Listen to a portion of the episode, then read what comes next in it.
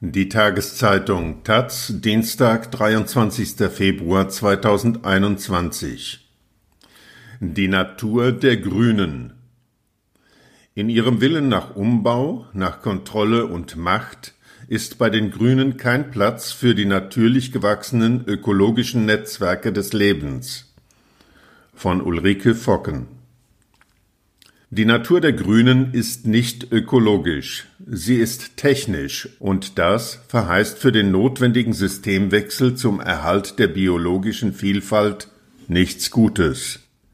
Die Forderung nach einem Systemwechsel stammt übrigens von dem Klima- und Umweltwissenschaftler Robert T. Watson, Vorsitzender des Weltbiodiversitätsrats IPBES. Die Weltgemeinschaft brauche einen Neustart, um zu retten, was zu retten ist, fordern Watson und seine Wissenschaftskolleginnen aus 50 Ländern. Die Grünen wollen jedoch keine systemweite Veränderung, die die Lebensbedürfnisse von Tieren, Pflanzen und anderen Lebensformen berücksichtigt. Sie wollen Nachhaltigkeit, also weitermachen wie bisher, nur mit Elektroauto statt Benziner. Ab und zu wallt der Wunsch nach dem Systemwechsel für die biologische Vielfalt auf, wie bei dem Biologen Anton Hofreiter. Doch wenn er vorschlägt, aus ökologischen Gründen keine weiteren Einfamilienhäuser in dicht besiedelten Regionen und Städten zu bauen, kontert Grünen Parteichef Robert Habeck die Grunderwerbssteuer für Privatleute senken, damit sich die grüne Wählerklientel den Lebenstraum vom eigenen Haus erfüllen kann. Die komplexen Verflechtungen der Natur überfordern die Grünen.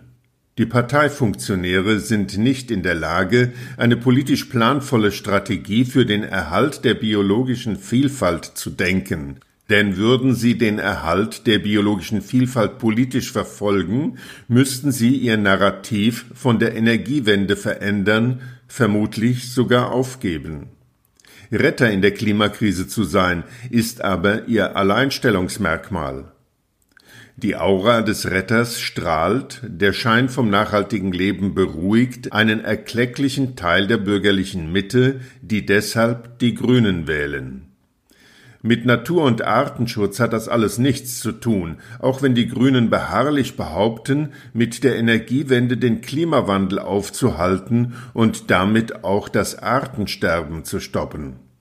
Diese Wirkungskette ist wissenschaftlich nicht belegt. Ausgestorbene Arten und zerstörte Ökosysteme leben auch nach einer hypothetischen Begrenzung der Erderwärmung um 1,5 oder 2 Grad Celsius nicht wieder auf.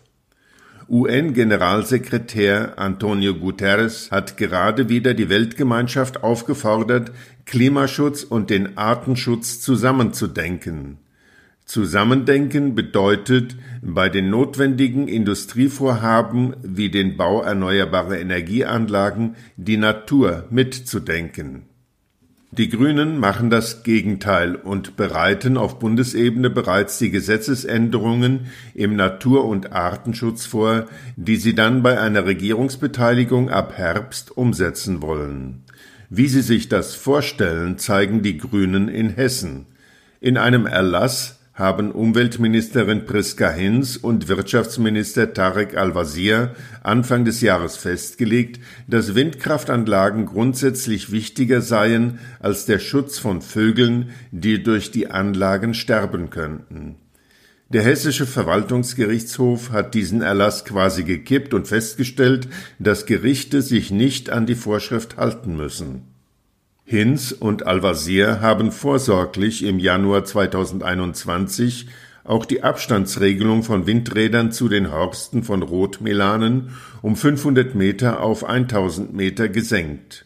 Bundesweit gilt noch die 1500 Meter Abstandsregel, die erst 2015 nach jahrelangen Verhandlungen der staatlichen Vogelschutzwarten untereinander im Helgoländer Papier als Kompromiss gefunden wurden die Grünen in Hessen zeigen auch bei ihren Bebauungsplänen für den Reinhardswald, dass sie lieber einen industriellen Windpark kontrollieren, als ein natürliches Ökosystem erhalten, das von Natur aus tausende Tonnen CO2 speichert. Auf Bundesebene haben die Bundestagsgrünen mithilfe der Windkraftlobbyisten der Verbände in Berlin Mitte ein Strategiepapier zum Ausbau der Windenergie erarbeitet. Bedrohte Arten wie der Schreiadler oder Rotmilan werden darin zu windenergiesensiblen Tierarten, den Tod geschützter Vogelarten nennen die Grünen negative Auswirkungen auf windenergiesensible Tierarten Windenergiesensibel passt gut in die grüne Wohlfühlrhetorik, die im Grundsatzprogramm von unserer Natur und unseren Lebensgrundlagen spricht. Das Ziel des grünen Strategiepapiers ist es, das gesetzliche Tötungsverbot bedrohter Tierarten im Bundesnaturschutzgesetz zu umgehen. Außerdem wollen sie die deutschen und europäischen Naturschutzgesetze aussetzen die Fauna-Flora-Habitat-Richtlinie, die Vogelschutzrichtlinie oder auch die internationale Ramsar-Konvention zum Schutz von Feuchtgebieten hemmen noch den Bau von Windenergieanlagen in Wäldern und Mittelgebirgen und an Seeufern. Für die Grünen existieren diese Meilensteine des internationalen Artenschutzes nicht mehr, sondern sie erfinden in ihrem Strategiepapier Dichtezentren besonders konfliktträchtiger Vogelarten. Nur zum Verständnis. Ein Dichtezentrum wäre zum Beispiel das Rastgebiet von wandernden Vogelarten an der Ostsee. Noch sind solche Gebiete nach international gültigen Richtlinien und deutschen Gesetzen geschützt. Die Grünen im Aufwärmlauf für die nächste Bundesregierung sprechen den gesetzlich geschützten Tierarten schon mal die über Jahrzehnte von Naturschützern erkämpften Rechte ab. Die Grünen wollen gestalten, wie Robert Habeck beständig wiederholt, und sie wollen zwei Prozent der Landesfläche Deutschlands mit Windkraftanlagen bebauen.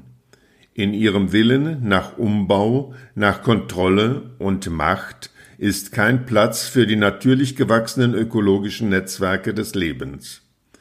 Auch die Fixierung der Grünen auf den Klimawandel ist unterkomplex und gestrig angesichts der Erkenntnisse zum Artensterben. Das ist umso tragischer, als die noch amtierende Bundesregierung bislang nicht einmal versucht hat, die Klimaschutzziele umzusetzen.